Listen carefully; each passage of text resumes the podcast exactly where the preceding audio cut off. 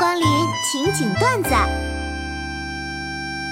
经过专业细致的研究表明，工作是人类最反社会的一项运动。因为一月、二月太冷，根本就不想动，很难集中精力认真学习和工作；三月、四月春暖花开，想谈恋爱，很难集中精力认真学习和工作；五月、六月各种小长假，需要好好休息和玩，很难集中精力认真学习和工作；七月、八月热成狗，瘫倒在空调房里，很难集中精力认真学习和工作；九月、十月黄金旅游季，美剧大片都上了。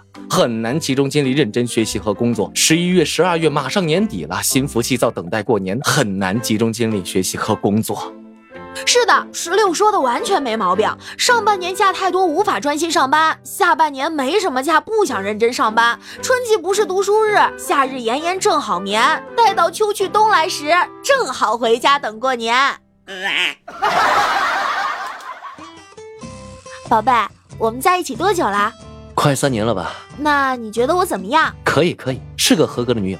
那你觉得我身材怎么样？嗯，前凸后翘。哪有啦？有啊，前面肚子凸，后面头发翘。我操！哎呀，防不胜防啊！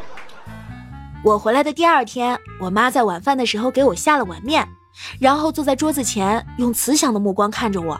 我问他：“您怎么不吃啊？”他慈祥地对我说：“你快吃吧，过一会儿我再吃。”捧着这碗沉甸甸的爱心面，我一边吃一边感动得无以复加。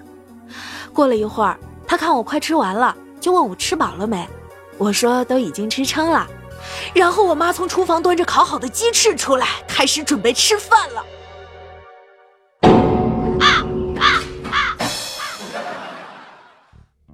各位学生党，你们是不是还有很多作业没有做啊？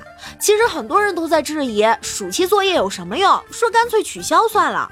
我觉得吧，看事情不能那么表面。暑期作业就如同学英语，没开始之前，你听别人谈及会觉得很排斥，而过程中也确实会很辛苦。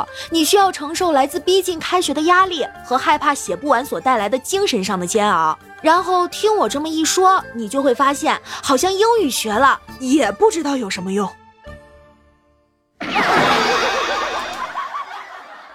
刚给我妈打电话，我妈告诉我，楼下邻居家小胖墩今儿一早搁电梯口哭得肝肠寸断，起码有三四户人家推门出来看情况。我问为啥，我妈说今儿小胖墩要上台表演节目，结果舞伴小姑娘啊早上发烧去不了了，所以她也没跳成。哎，不就跳个舞吗？至于吗？哎，倒也不是因为跳舞的事儿。